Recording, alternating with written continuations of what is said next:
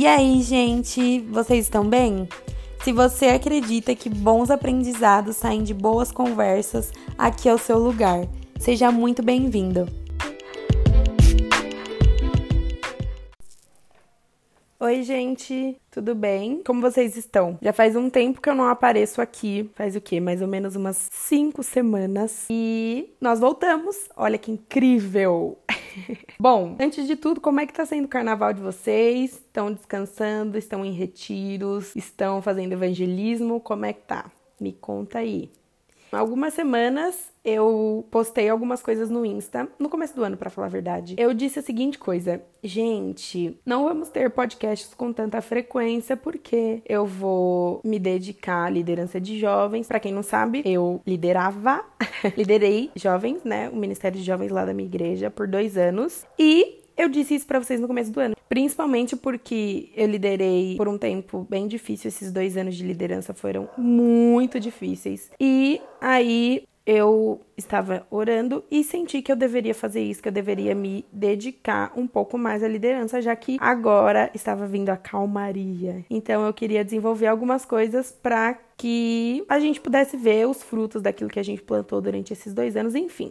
Só que Deus mudou tudo. Absolutamente tudo nessas últimas cinco semanas que eu não apareci por aqui. Inclusive, eu falei no Instagram, você me acompanha por lá, você deve ter visto, sobre se planejar, sobre fazer planos. Gravei o meu planner para vocês. Falei, gente, se planejem, porque é super importante. Vou postar dicas de como se planejar. Acabou que eu não postei nada e esse podcast é sobre eu me contradizer dizendo: não faça planos, Deus muda tudo.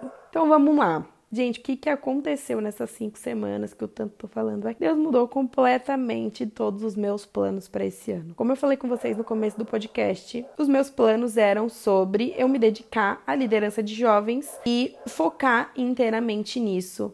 Acabou que isso é o que eu menos, é o que eu, na verdade, absolutamente não vou fazer esse ano. Inclusive, não vamos me contradizer 100%, até porque fazer planos não é errado. Na verdade, é, é essencial, mas a gente precisa dar todo o espaço para que Deus faça as mudanças que ele julgar necessário e que vão ser melhor para nós, vão nos levar para o nosso propósito. Então, a gente deve fazer planos, mas a gente tem que falar para Deus, ó Deus, tá aqui, ó, 100% de espaço para que o Senhor faça a mudança que o Senhor quiser, porque o que o Senhor tem planejado para mim é muito melhor do que aquilo que eu realmente estou planejando pro meu próximo ano ou pro meu próximo mês, enfim. Inclusive, esse foi o meu primeiro aprendizado de 2020. Faça planos, Laís, mas Deixe todo espaço para que Deus mude aquilo que Ele quiser. Então, talvez você esteja se perguntando: ai, mas isso tudo é confortável? Não, realmente não é confortável.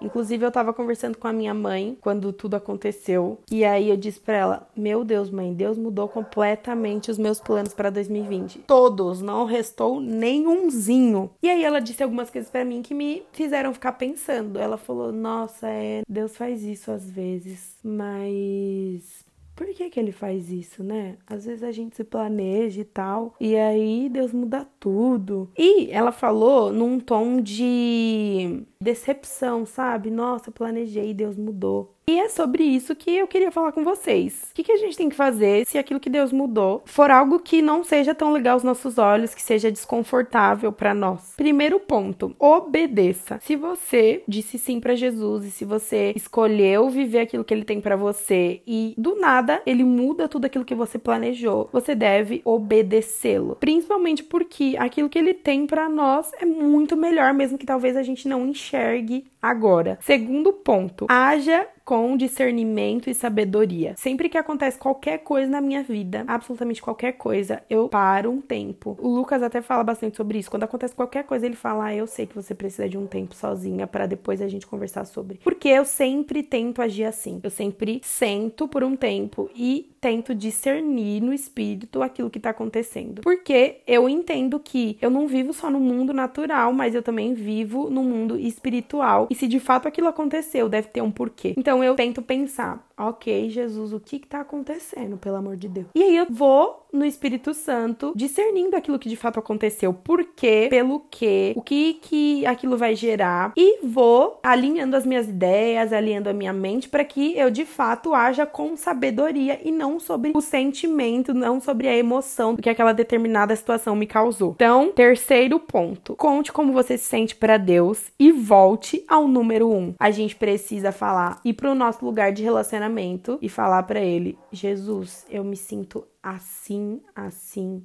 e assim. Provavelmente ele vai te consolar, ele vai te dar todo o amor de pai, mas isso de modo algum vai anular o fato de que você deve obedecê-lo. O amor dele, a paternidade dele, o perdão e a misericórdia dele não anulam de forma alguma a nossa obediência. Então, obedeça, haja com discernimento e sabedoria. Conte como você se sente e volte ao lugar de obediência novamente. Esses três pontos nos tiram de um lugar de decepção, de insatisfação e nos levam para um lugar de propósito e amadurecimento. Afinal, quando a gente obedece, mesmo não gostando, é aí que a verdadeira maturidade começa a aparecer e começa a se formar e mostra se o nosso coração de fato está onde a gente diz que ele está. Meu coração está em Jesus e aí você não obedece ele. Isso me mostra que talvez você esteja um pouco equivocado sobre aquilo que você acabou de dizer. Então, esses são os três pontos que eu aprendi em relação a essas mudanças. A minha experiência com isso foi o seguinte: semana passada, surpreendentemente, de surpresa, na verdade, a liderança de jovens mudou. Isso de fato foi um baque para mim, porque eu não imaginava. E eu confesso que eu me senti muito desconfortável principalmente porque foi algo inesperado. Então, eu fiquei chateada, não por sair da liderança, obviamente, mas com o sentimento que aquilo me causou, pela certa dependência que o meu coração estava sobre a liderança de jovens. Eu de fato não queria sair da liderança, porque eu estava sonhando com os próximos dias, enfim, criando bastante expectativa. Mas os dias foram passando, mas os dias foram passando e eu fiz exatamente esses três pontos que eu coloquei aqui para vocês. Eu obedeci, eu fui tentar discernir o que estava acontecendo, eu contei para Deus como eu me sentia, desabafei, chorei e eu voltei ao ponto um, eu voltei para obediência. Isso me fez enxergar melhor tudo que estava acontecendo. Hoje, sete dias depois, eu consigo enxergar com muita clareza tudo que aconteceu. Eu consigo entender que de fato eu preciso estar aqui nesse lugar que eu estou hoje. Deus também me mostrou várias coisas e falou comigo a respeito do futuro e do porquê que tudo isso aconteceu, o que ele tá fazendo em meio a tudo isso. Talvez isso não seja tão rápido para você como foi para mim sete dias, é, são, é pouco tempo, né? Mas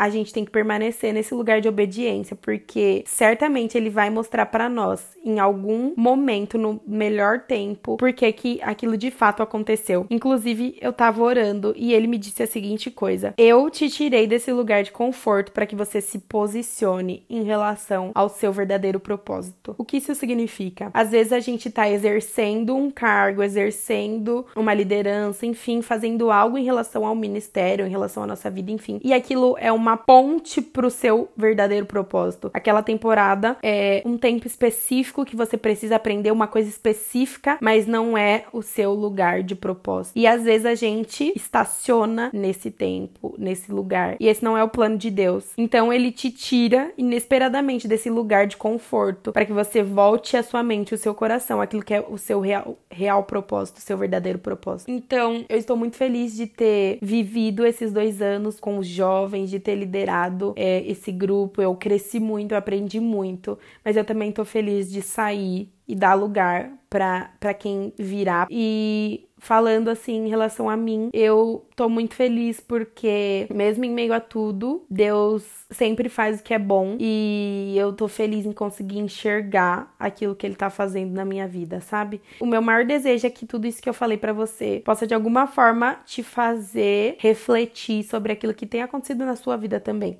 Para finalizar, eu descobri alguns minutos mesmo, pouquíssimo, sei lá, meia hora, que se nós dissemos sim para Jesus, ele vai nos tirar de um lugar de conforto para que isso nos leve pro nosso real propósito. Então, se isso de alguma forma falou com você, me manda uma mensagem, fala comigo para que a gente possa crescer juntos. Fiquem com Deus, um beijo e até semana que vem.